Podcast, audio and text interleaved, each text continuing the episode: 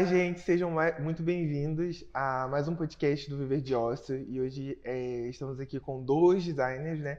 É, para a gente falar um pouco sobre é, esse processo criativo, essas expectativas e realidades. Então, é, hoje a gente está aqui com o Henrique, que é, é, designer e já trabalhou em várias marcas famosas. E ele vai abrir esse processo para a gente hoje, nesse bate-papo, e a gente vai é, trocar bastante figurinha. É, Vou dizer que a gente trabalha com muitas marcas grandes, mas a gente continua pobre, né? A gente continua pobre. Porque existe a tal da glamorização, é importante a gente falar, mas eu acho que o que vale é o processo criativo mesmo, da gente trocar e entender como é que uma empresa grande funciona, você entende as estruturas, como é que eles hierarquizam as cadeias criativas dentro de, de cada negócio. Isso é bem maneiro, assim. É, a gente acaba meio que se moldando e amadurecendo junto. A gente é meio que empurrado assim para crescer junto. É um negócio bem bacana. Assim. Exatamente. É, existe sim, né, essa expectativa e realidade dentro desse processo, né, do criativo. E como é que foi você quando você teve que lidar com essa expectativa e realidade? Para você, quando você entrou, você achou que ia ser como você achou ou você teve alguma surpresa ou é, você se surpreendeu dentro do, do, do ramo, né? dentro do, dessa parte de design, de, de criação? Como é que foi para você essa experiência? Então, eu gosto sempre de contar que quando eu passei no vestibular para artes, o meu pai quase teve um troço, né? Porque, enfim, vai trabalhar com criatividade, vai morrer de fome, coitado. E aí, quando eu passei na especialização para fazer design, porque eu queria ser designer, meu pai soltou outra lágrima, porque ele falou: caramba, desiste disso. Porque tem a coisa da glamorização, mas assim, é uma fatia muito pequena do mercado que consegue atingir os objetivos e trabalha com cifras muito elevadas. A gente mesmo que está começando, engatinhando, a gente pega projetos, enfim, amarra, a gente vai aprendendo junto, assim, com, com, com, o mercado e tudo. Acho que é bacana porque existe a tal da glamorização. Então, quando eu entrei nas, nas empresas com, com as quais eu tive o privilégio de trabalhar, é, as pessoas me perguntavam se eu trabalhava no departamento de arte. Você trabalha no departamento de arte? Trabalha. Ai, que maneiro, deve ser legal lá. Ah. Né? Mas não tem muito essa coisa. É muito trabalho mesmo, é muita cobrança, é muita demanda. Enfim, tem as coisas bacanas de você trocar e estar tá sentado lá de um criativo. Isso, isso é muito melhor do que ser sentado, sentado lá de um economista, de alguém que não é da área né? Porque você troca muita figurinha, mas assim, a glamorização ela para aí quando você liga o computador, abre o arquivo, arquivo novo, pronto, acaba tudo e a gente trabalha como qualquer profissional trabalha em qualquer. Exatamente. É, um ponto que você falou que é muito interessante é de que é, mesmo a gente sendo criativo, a gente precisa lidar com pressão, precisa lidar com demanda, com prazo. É, e, e, e, o grande desafio é você ter criatividade nesses momentos onde você tem um prazo, né? Tipo, porque as pessoas pensam muito nisso, de que criatividade ela surge é, né, num estopim ou é, em um momento ela tem o tempo dela, mas e quando a gente faz dinheiro com isso? Né? Quando a gente trabalha com isso, a gente precisa lidar com esses prazos, a gente precisa lidar é, muito com isso. E, e, eu lembro que quando eu entrei também no, no, na, na, área, né, é, existia muito essa expectativa de que, meu Deus, eu vou é, trabalhar no meu tempo, vou fazer é, não vou ter que lidar com prazo, vou ter que lidar com, com essa é, demanda. Quando na realidade é totalmente diferente. Né? A gente tem que é, se desenvolver para se tornar criativo e ainda conseguir lidar com esses prazos, conseguir lidar com, com essa pressão que existe em qualquer negócio, existe em qualquer trabalho né? e está sempre aí.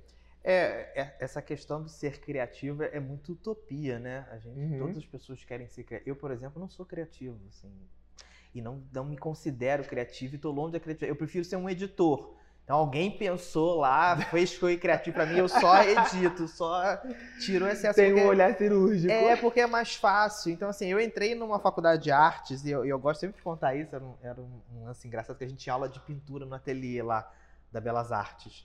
E aí, aula de pintura, você imagina que você vai pintar a Capela Sistina, né? Que você vai desenvolver. E o professor era um cara super, sabe, outside e tal. Ele chegava lá, dava uma pincelada e terminava a aula. Era assim, tipo, passava o pincel e acabou. E no final do processo, isso um semestre todo, né? No final do processo tinha uma obra maravilhosa, super uhum. conceitual. E você, gente, como é que. Que processo criativo. O que a gente entende é que o processo criativo já estava claro na cabeça dele e não na nossa. Uhum. Então a gente olhava aquilo com algum certo distanciamento e sem entender do porquê que ele chegava na aula. Bom dia, pessoal, tudo bom? Hoje a gente vai falar sobre composição, isso assim, assado. Pegava o pincel, mergulhava o pincel na lata de tinta vermelha e chum, rabiscava o painel todo, que era o painel que ele usava para ensinar as técnicas, e saía. Tipo, a aula acabou, até semana que vem. E saía, a gente ficava assim, tá, o que, que é para fazer? Porque a criatividade ela é muito pessoal ao mesmo tempo ela tem que ser trabalhada. Então, depois de muito tempo, eu entendi que ele fazia aquilo para que, que provocasse a gente a ficar ali olhando, experimentando, entendendo como é que é a textura da tela, o material da, da tinta e tudo. E isso vale também para o design, né? Então, Exatamente. quando eu, eu trabalhei em departamentos de, de arte, de criatividade, e não era criativo, mas eu encontrava e trabalhei gente com, sempre com pares que eram muito criativos e que trabalhavam com tela em branco, e eu ficava, gente, o que esse cara tá fazendo? Aí do nada surgia um trabalho, um projeto bem legal. Então é. A gente tem a coisa da, da mágica, do criativo, de tirar o coelho da cartola e tal. Eu nunca fui muito fã disso e sempre me encontrei no meu lugar, assim. Uhum. O meu, meu nível de criatividade é, é, é, regular, 5 e 6. Mas eu me encontrei dentro da área de, de design numa área que é mais de, de, especialista, de você olhar com um olhar mais apurado e falar, olha, tira isso aqui, mexe nisso aqui. Eu acho que é um dentro do, do, processo da cadeia criativa cabe todo mundo, então eu me coloquei nesse lugar de não sou criativo, eu quero ficar no processo tanto de entrada do projeto quanto de saída, mas a criatividade eu deixo para quem de fato quer se envolver com a criatividade. Eu acho que é, isso é uma das vantagens né, de você trabalhar em uma grande empresa, né? Porque você tem esses processos, ele, é, eles estão ali bem setorizados e bem divididos, né? Quando a gente fala, sei lá, de, de um, uma pessoa que está empreendendo ou de um pequeno negócio, esse processo ele fica mais condensado e basicamente a pessoa que está ali, o designer, que ele é criativo, ele participa de todo esse processo, se não até mais. Ele tem outras funções ali no meio e, e eu queria que você é, abrisse mais um pouco é, como é que é esse processo dentro de uma grande empresa, como é que funciona, é, é existe uma grande diferença entre é, você ser, sei lá, um autônomo, um empreendedor, ou uma pequena empresa e uma grande empresa? Quais são as maiores diferenças que você sente, assim? Então, existe, existe é, diferença porque você trabalha com diferenças orçamentais maiores, né? Você tem, lida com muito mais dinheiro. Quando você lida com o dinheiro do cliente que é acima de 6, 7 zeros, é um negócio é muito sensível de você trabalhar. Você pode ser criativo até a página 2, 3. E aí que eu não estou dizendo para as pessoas não serem criativas. Uhum. Mas você precisa ter um cuidado a mais Sim. com a marca da pessoa, porque ela envolve muito dinheiro, ela envolve muitas pessoas, muitas instâncias que a gente não tem muito controle. Quando você está num, num, negócio pequeno, começando, pequeno empreendedor, você se aventura e se arrisca tudo. Então, assim, faz muito sentido você experimentar, porque você se coloca no mercado e está ali você, nu, uhum. despido, e é o, que é, é o que machuca a gente, é o que bate na gente e a gente acaba meio que resolvendo muitas coisas. É, é o design raiz mesmo da rua que eu acho que resolve bastante dessas soluções. Mas esse design, quando ela, ele passa para um ambiente corporativo mais engessado ou maior, ele, ele tem que se adaptar. Ele tem que entender que não, não funciona tão bem. A criatividade ela é, ela é bem recebida, mas ela precisa ser não podada, direcionada, potencializada para determinadas áreas. Então é importante, assim, muda muda muito, né? Se você for falar em escala de criatividade, quando você trabalha como um pequeno empreendedor, você trabalha numa empresa grande. Isso muda pra caramba, porque isso envolve, envolve muitas cifras. E aí você tem que saber dosar. Exatamente. Eu acho que não só é, é, monetariamente falando, mas a gente fala também de, é, às vezes, muito, muitas vezes de alcance, né? Porque existe uma marca que ela vai alcançar um, um, um ela vai ter um ponto de contato muito maior. E quando a gente está falando, sei lá, nível nacional ou multinacional, aí a história fica diferente, porque são é, públicos totalmente diferentes e isso envolve muito mais pesquisa, isso envolve é, entender se o, o que eu estou desenhando, se o que eu, as soluções de design que eu estou alcançando vai atender a todo mundo, né? Então, tipo, eu, eu, acho que o grande desafio também é esse, de você entender é, quanto maior né, a abrangência, quanto maior a marca, é, mais difícil de, de, de alinhar essa comunicação vai ser entre a expectativa e a percepção do, do cliente final. Né? Exatamente. Então, por exemplo, se você for pegar um projeto visual de determinada empresa, ele vai ter uma amplitude maior de acordo com que com que pares esse cliente conversa e vai ter uma amplitude menor dependendo de que pares esse ambiente conversa. Eu sempre falo dessa coisa da questão da criatividade e tudo, mas eu digo assim, a criatividade ela se aloca e se ajeita em determinados lugares e, e, e se adapta muito bem. Né? Eu já peguei, já fiz capas de livros e já diagramei alguns projetos gráficos, mas eu já diagramei um dicionário. Como é que você é criativo num dicionário? É, é, foi um sofrimento, assim, foi foi quatro bebês que saíram de mim, porque eu sofri muito para diagramar um dicionário. Eu imagino, eu também Porque não sofrer. tem, não tem. O que, que você consegue inventar num dicionário? Então, para o criativo é uma angústia. Eu sofri mais porque é muito minucioso, é muito cuidadoso, cada linha, cada palavra não pode faltar. Isso, talvez, olhando de fora, é um trabalho criativo também, né? Exatamente. É, é como você olhar os botões de uma camisa. Assim. Eu, eu, eu olho o design como os botões da camisa. Assim, as pessoas podem não entender o design. Mas se estiver faltando um botão, as pessoas identificam. Então, o design para mim é isso. As pessoas não entendem muito bem o que, que é. Mas se estiver uhum. faltando alguma coisa, se tiver alguma letra muito ruim, uma cor que estiver gritando na sua cara, você vai identificar. Então, todo mundo, de alguma maneira, tem essa, essa, essa, essa esse repertório, essa referência por trás. Entendi. É... Eu confesso que eu fiquei é, muito feliz quando a gente descobriu que você participou do processo do Natura Soul. E é uma marca incrível, muito, muito, muito legal. É... E a gente ficou, todo mundo aqui da OSS, a gente ficou muito surpreso. E eu queria que você contasse um pouquinho mais de como é que foi esse processo é... da produção, é... abrir os bastidores né, de, de, como que foi, como que você chegou até ali e até o resultado final que você alcançou junto com a equipe e abrir os bastidores pra gente. Tá, deixa eu ver aqui, deixa eu lembrar aqui das etapas. É, para mim foi desafiador porque eu não entendia muito bem como que a empresa lidava com esses processos de branding e de design. Eu já trabalhava no jornal e fazia uma especialização e numa palestra que eu tive com um dos, das uma das contas que pegou, uma das agências que pegaram a conta da uhum. Natura, o, o, palestrante era o CEO da agência e eu, ele me chamou para fazer parte desse processo. E foi bacana porque a Natura ela reuniu os melhores profissionais os mais criativos dentro de cada área. Isso foi muito importante para que a coisa pudesse acontecer. Então a gente teve o designer mesmo, tradicional, eu e mais dois, duas pessoas. A gente teve o, o pessoal da embalagem, o pessoal da engenharia, o pessoal do, dos resíduos, os biólogos, enfim, toda a gama de criativos de, de, de, áreas que você não imagina que haja ou que tenham a ver ou que conversem com a, com esse processo criativo estavam presentes. E a Natura fez uma coisa muito bacana que é o chamado núcleo, a célula criativa. Então ela juntou esses profissionais uhum. para poder, junto deles, historiadores, antropólogos, para que a, o, o, processo da logo, da identidade visual, e aí a gente fala logo como um todo, né? o logotipo como um todo, tanto embalagem como caligrafia, como artefato visual, ele saiu, ele ia ser oriundo a partir desse grupo de criativos que iam desenvolver a marca. Então, foi bacana porque eu não entendia. Para mim, o processo de, de briefing, o processo de resolução de construção de uma marca, era só que o cliente sentava para a gente, passava, ah, eu quero, quero fazer um, o banner aqui da, da minha padaria e resolve aí para mim. E quando na verdade tem outras coisas, quando você está numa instância maior, você tem outras camadas que são muito importantes, como o papel do antropólogo lá. Eu falei, gente, o que, que tem um sociólogo sentado aqui com a gente desenvolvendo no processo criativo? Esse cara não sabe nem desenhar. Mentira.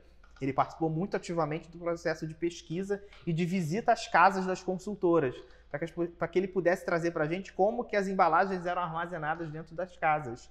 Isso foi de uma, de, uma, de uma contribuição muito grande, porque ajudou os engenheiros a pensarem os designers de produto conversarem com esses engenheiros e para a gente que trabalhava com a parte visual uhum. entender onde é que a gente se encaixava, como é que o produto era disposto, como que ele deveria de alguma maneira simbolizar e se comunicar com, com os clientes.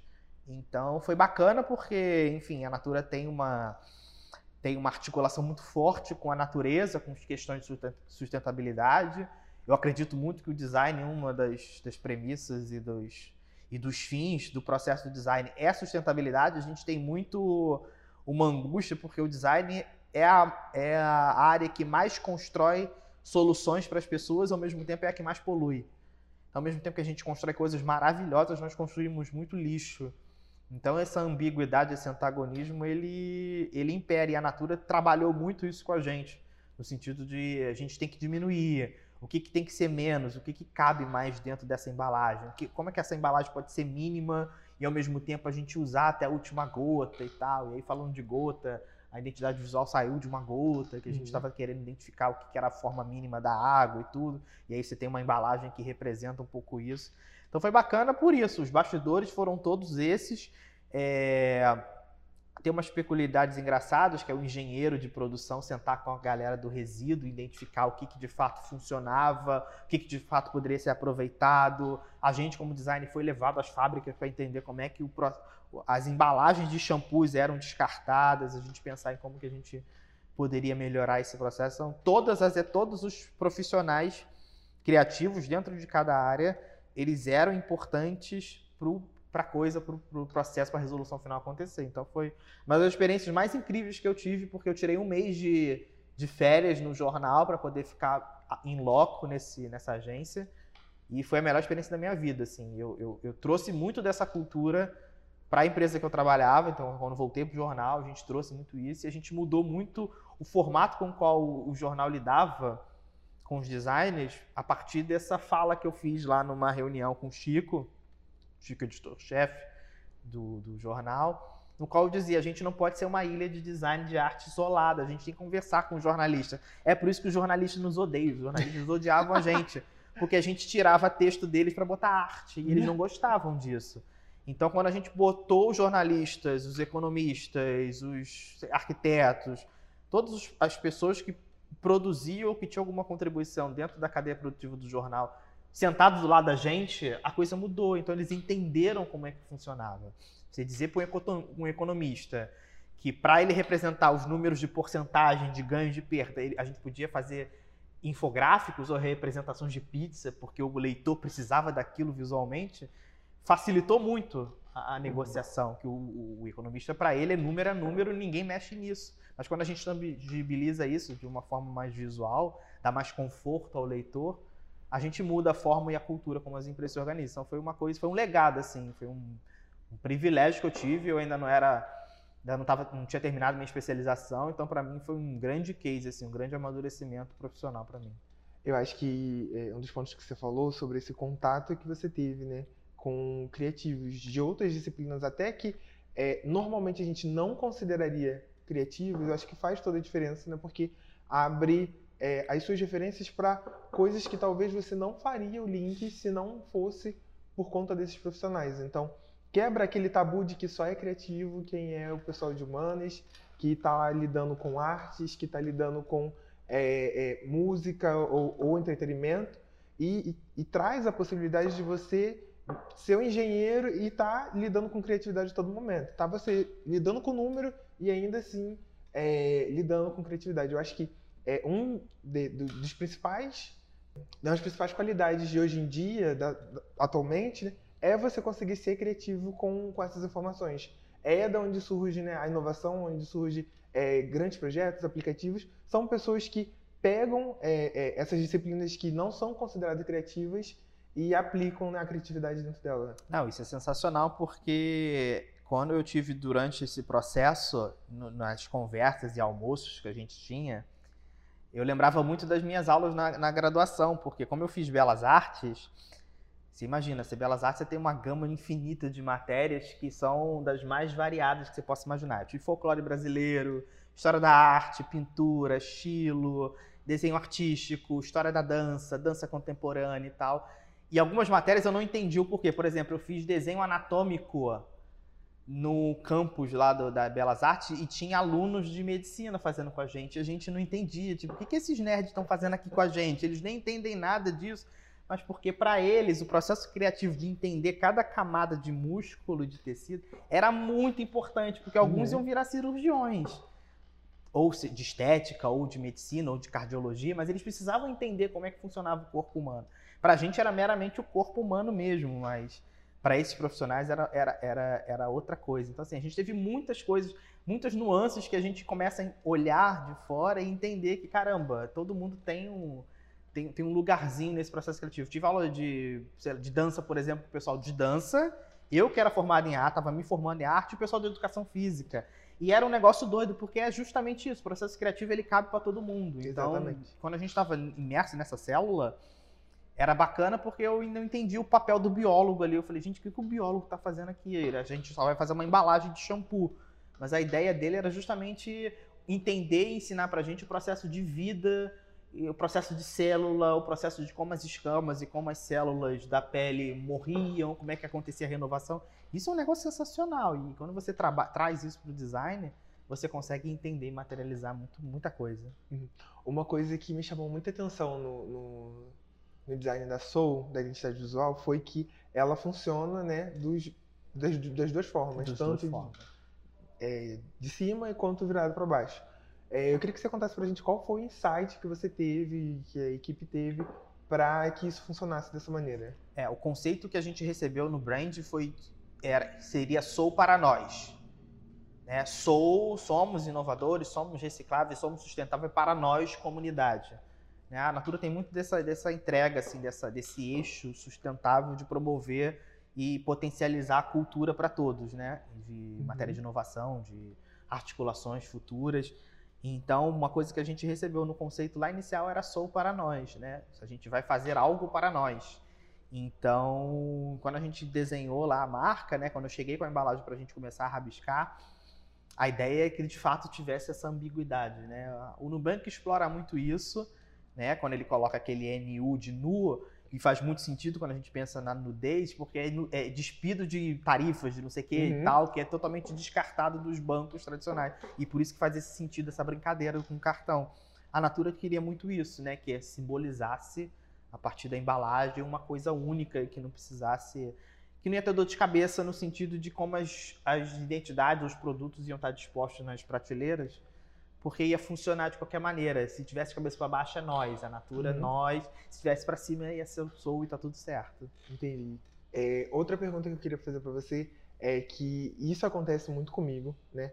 Aqui na, na, na, na Cactus e no, na Osso, onde a gente faz parte, a gente já fez diversos projetos e toda vez que eu vejo o projeto é, é, estampado, ou ele pronto, ou seja, um restaurante, ele, ele sendo aplicado na vida real, a gente, tem aquele sentimento, né? E eu queria que você comentasse sobre isso, né? Pensando que a, o projeto que você fez ele está estampado a nível nacional, né? Em, em diversas casas. É, qual é a sensação que você tem hoje? O que, que isso te desperta? Ah, foi um dos projetos que eu tive mais é, mais retorno sentimental, assim, de, de, de resposta, de estímulos, que foi esse porque eu já tinha um grau de maturidade profissional já entendendo que aquilo representaria muitas, ia diversificar, ia para diversas outros caminhos outras etapas.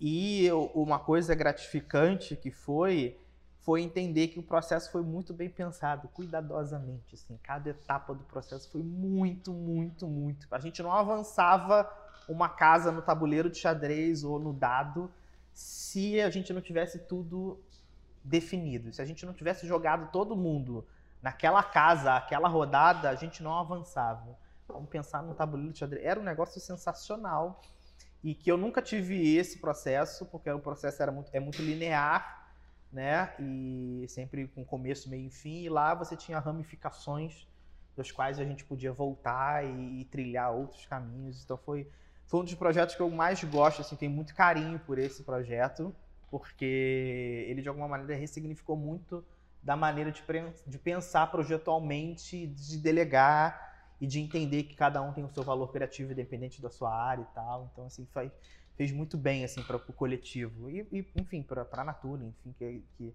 que, teve um aprendizado também. Né? A Natura aprendeu bastante com esse processo e ela ela é grata, ela no final agradeceu para gente e tudo, foi bem bacana. Cara, que ótimo, muito legal essa experiência. É... Uma outra pergunta que eu queria fazer para você é dentro desses processos criativos, né? Você já passou por diversos. Uns é, funcionam, tem esse tempo onde você passa por todas, as, por todas essas camadas, outros são um pouco mais, um pouco mais rápido, né? É, para você, qual que é o processo criativo perfeito? É, qual, como é que ele funciona? Precisa de briefing? Não precisa de briefing? Quanto tempo mais ou menos você acha que você leva é, dentro desse processo? Dependendo né, também do projeto, de que existe muito essa relação. Mas eu queria que você abrisse um pouquinho para a gente sobre isso. processo criativo que funciona é aquele que o cliente fica feliz. Né? Tem, é o que o cliente aprova feliz e contente, independente do orçamento. Assim, é o que o processo de maturação, de alguma maneira, acaba funcionando. Assim, não tem muita receita, não. Isso varia mais de acordo com o tamanho do projeto, com os profissionais envolvidos, com a sua entrega, com a paixão, com o que, a marca quer transmitir. A gente fala muito hoje sobre que né, a gente não desenvolve marca pensando no que e para quem, mas como se relaciona. Como é que essa marca se relaciona?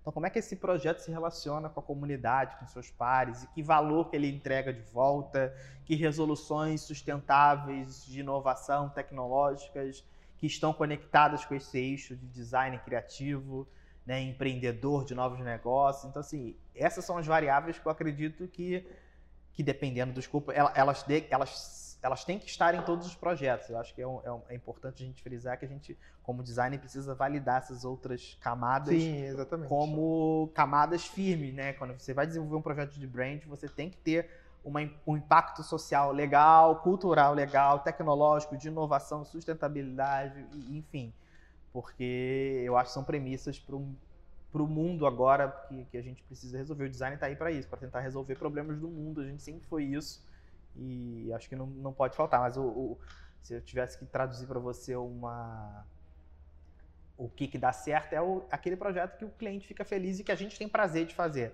Quando nenhuma das partes não está feliz, é, a gente só está cumprindo uma tarefa. Uhum. A gente está sendo só burocrático no, no órgão público, assim, não querendo não querendo estigmatizar o órgão público, mas é, é praticamente isso. A gente está só carimbando, Sim. carimbando documento em ofim, em cartório. Então, se uma das partes a gente não tiver acaba feliz, virando uma linha de produção, né? Exatamente. Onde é, essa parte do criativo da experiência, ela é, é, ela é tirada e a gente começa a colocar tudo dentro de uma forma e fazer tudo em uma linha de produção. Exatamente. Não é. funciona mesmo. Eu acho que é, para mim, né, dentro desse processo, é o processo que, que, que seria, né, entre aspas, perfeito, que funcionaria bem, e, e, eu já cheguei até a comentar isso com, com a Paula em um outro podcast. É, na Cactus, a gente, né, hoje a, equipe de criação é só eu e ela, né, a gente vai tocando junto. E se eu pudesse, né, é, eu faria que nem você, colocaria mais pessoas dentro desse, desse processo, né, de acordo com, com o cliente, porque eh, eu acho que isso é muito importante, a gente trazer essa diversidade de conversas, a, é, mesmo que hoje a gente não consiga, mas a gente tenta, de alguma forma, na parte da pesquisa, é, entrar em outros caminhos que não sejam aqueles óbvios, né? Porque eu acho que isso, isso é o que traz é, uma identificação, isso que traz a inovação, é abrir margem. Então, eu acho que, é, para mim, dentro desse processo, seria a gente gastar um bom tempo nessa etapa de pesquisa, a gente gastar um bom tempo é, pesquisando é, referências para além da marca, né? a gente pesquisar assuntos que estejam correlacionados, mas que talvez não sejam tão óbvios assim. Eu acho que é, isso facilita muito o processo lá, lá no fim. É, não, você, você, você tira, você desconstrói, você, você, você deixa as pessoas nuas no sentido de caramba, vamos aqui ouvir você, vamos dar voz a você para que você possa fazer parte desse processo. No caso da Natura, foi porque a gente tinha muita verba, tinha uma gordurinha boa, então assim, eles conseguiram trazer muitos profissionais e fazia sentido para eles, não traziam Sim. por modinha. Tipo, vou colocar a pessoa aqui para dizer que eu envolvi. Não, Sim. ela tinha uma participação importante em cada etapa. Então, pra gente, a gente olhou aquilo e fez, caramba, fez sentido. Ou, ou os meus questionamentos iniciais muito muito rasos ainda, muito duros, de tipo, o que, que esse cara tá fazendo aqui? Esse cara nem sabe desenhar. Porque é o pensamento que a gente tem, tipo, Sim. tipo, cara, todo mundo tem que desenhar e processo criativo é isso, e quando não tem nada a ver. Então, assim, o, o antropólogo trouxe umas pesquisas comportamentais incríveis sobre as pessoas, como elas guardam os cosméticos. O biólogo explicou basicamente como é que as células da pele lidam com temperatura, frio, verão, enfim, etc. Então foi bacana pra caramba. A empresa de a Waste, né, Wise Waste, que trabalha com reciclagem de resíduo, também trouxe uma linha produtiva maravilhosa, que é explicando como é que é feito o descarte, a ressignificação do, daquele artefato, daquele produto. Então foi um negócio assim sensacional. Fez sentido, mas é importante você usar essa fala, porque eu gosto muito de dizer isso. A gente tem que envolver todas as pessoas nesse processo. Todo mundo tem que estar envolvido, né? Então faz muito sentido. Eu recentemente, não, dois anos atrás, a gente fez o, o, o livro do Nave, que é um livro de práticas pedagógicas na escola que eu trabalhei de economia criativa. E para a gente fazer esse e-book, a gente não chamou só os professores, nós chamamos a comunidade escolar toda, que foi secretários, cozinheiros, merendeiros, seguranças, porque eles tinham, dentro do ponto de vista deles, a criatividade de tentar fazer como é que a gente melhora isso aqui, como é que a gente potencializa, como é que a gente transcreve isso aqui para lá, como é que é o comportamento dos alunos, os alunos chegam felizes, escreve aqui para a gente o que, que... Então, isso é botar todo mundo dentro do processo para acontecer. Então, acho que é, é maravilhoso isso. É, é... é, o mundo ideal, né? Exatamente, é o mundo ideal. E como você falou, tipo, é, isso é, é dentro né, da, da, do ambiente, né, do design, é, são poucas agências que, que conseguem fazer isso. Né? É uma parcela muito pequena, talvez seja por uma questão orçamentária ou seja por uma questão de divisão cultural da agência também. Mas é, a gente sabendo que é importante, né? É, como é que você acha que uma empresa pequena ou, ou como uma pessoa é, é autônoma, sozinho, um empresário, um criativo que trabalha sozinho, ele consegue aplicar né, é, é, esses pensamentos dessas grandes agências para a realidade dele? Tipo, você tem alguma dica, alguma coisa assim para falar? É, assistam conteúdo, vejam vídeos, assistam filmes, vão buscar referências sobre o que, de fato impacta as pessoas. E para você, pequeno empreendedor e médio empreendedor, que está aqui com a gente, que acompanha o nosso canal já há muito tempo, é muito isso. E, e, você ainda tem a vantagem de você ser o protagonista único dessa história que você vai contar. Então, assim, se você pegou um case, ou um brand, ou um projeto de, determinado, de determinada área que você não compreende, cara, é, é a oportunidade ideal de você mergulhar nessa área e ter o diferencial, fazer o diferencial como profissional, né? Um profissional que entrega isso, entrega aquilo e que conversa e dialoga com o cliente. Eu acho que é muito importante, né? Não não o cliente ficar numa ponta da ilha e você ficar na outra e cada um dentro da sua zona de conforto, dentro da sua zona criativa. É maneiro porque você, a gente faz essa troca, esse intercâmbio, mas ao mesmo tempo é bom você entrar lá e ver o que, que de fato incomoda. Então, se eu, por exemplo, tivesse que. A Dove até, até um, é um caso muito, muito bacana que ninguém sabe disso, né? No final da década de 90 e nos anos 2000, a Dove lançou um chocolate e ela lançou um chocolate e colocou nas bancas de jornais ali da Presidente Vargas, da Praça 11, porque ela queria sair do ramo cosmético e ela queria inovar e comprar um braço em outra, em outro, em outra categoria. E tudo bem, o direito das empresas. Mas ela não entendeu, ela não pesquisou a fundo uma coisa chamada semiótica. Né? Então, as pessoas que comeram chocolate disseram que o chocolate tinha gosto de sabonete.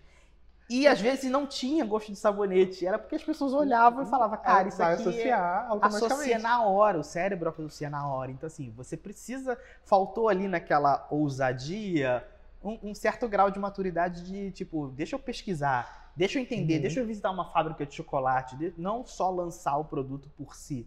Né? É, é de alguma maneira tentar entender é, como é que funciona, como que cada, que cada nicho de empresa desenvolve isso, né? Então, é, enfim, eu acho que eu, a dica que eu posso dar para todo mundo que está assistindo a gente aqui, que quer começar o seu negócio, ou que toca negócio sozinhos, é, gente, mergulhem em áreas que vocês não dominam, porque vocês vão se tornar um profissional híbrido. O profissional híbrido é o profissional que o mercado quer hoje, porque tem muito mais a oferecer, porque tem muitos braços e tentáculos que pode, podem servir para o negócio.